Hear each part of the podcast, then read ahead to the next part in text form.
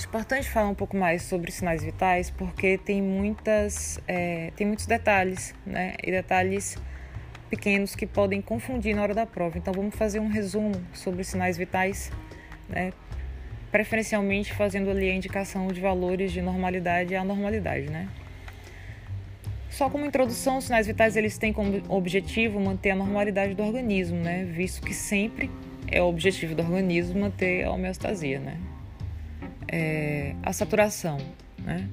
É o índice que determina a oxigenação do sangue. Nós já falamos sobre isso anteriormente, né? A escala, a escala normal varia entre 95 e 100, né? É, essa saturação ela é feita pelo oxímetro de pulso. Né? Pressão arterial, especificamente falando sobre valores, né? Hipotensão. Quais são os valores de referência para hipotensão? Menor que 90 por 60 milímetros de mercúrio. Normotensão, 120 de sistólica, 80 de diastólica. Hipertensão, superior a 140 por 90 milímetros de mercúrio. Frequência cardíaca, bradicardia, né? abaixo de 60 batimentos por minuto.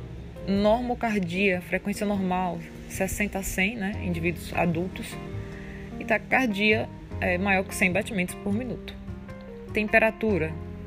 É, esse sinal vital ele tem bastante detalhe. A hipotermia, né, é a temperatura abaixo de 35 graus Celsius. A febril, né, temperatura varia entre 36 a 37,2 graus Celsius. Febril, temperatura varia entre 37,3 a 37,7 graus Celsius. Hipertermia, Temperatura varia entre 37,8 a 38,9 graus Celsius. Piroxia, 39 a 40 graus Celsius. Hiperpirexia, maior que 40 graus Celsius. Frequência respiratória, bradipneia, né?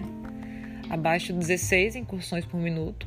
A normopneia, 16 a 20 incursões por minuto. Taquipneia acima de 20 incursões por minuto, né? Lembre-se que dispneia é a dificuldade de respirar e a apneia é a falta de movimentos respiratórios. Só fazendo algumas considerações importantes, o, cho o choque séptico, né, ele é causado pela pressão arterial baixa, que pode surgir de infecções e tratamentos com quimioterápicos. O choque neurogênico, né, provém da falha de comunicação entre o cérebro e o corpo, pode ser gerada por lesões no sistema nervoso e trauma raquimedular o choque anafilático, né, é uma reação alérgica grave que provém de picadas de insetos, medicamentos e alguns alimentos. Falar um pouco sobre a dor também, né, que pode aí ser considerada como um quinto sinal vital. Analisada através de quatro escalas: escala visual numérica, pode variar de 0 a 10, escala visual analógica, escala de categoria de palavras e escala facial. E sobre sinais vitais, acredito que essas são as considerações mais importantes.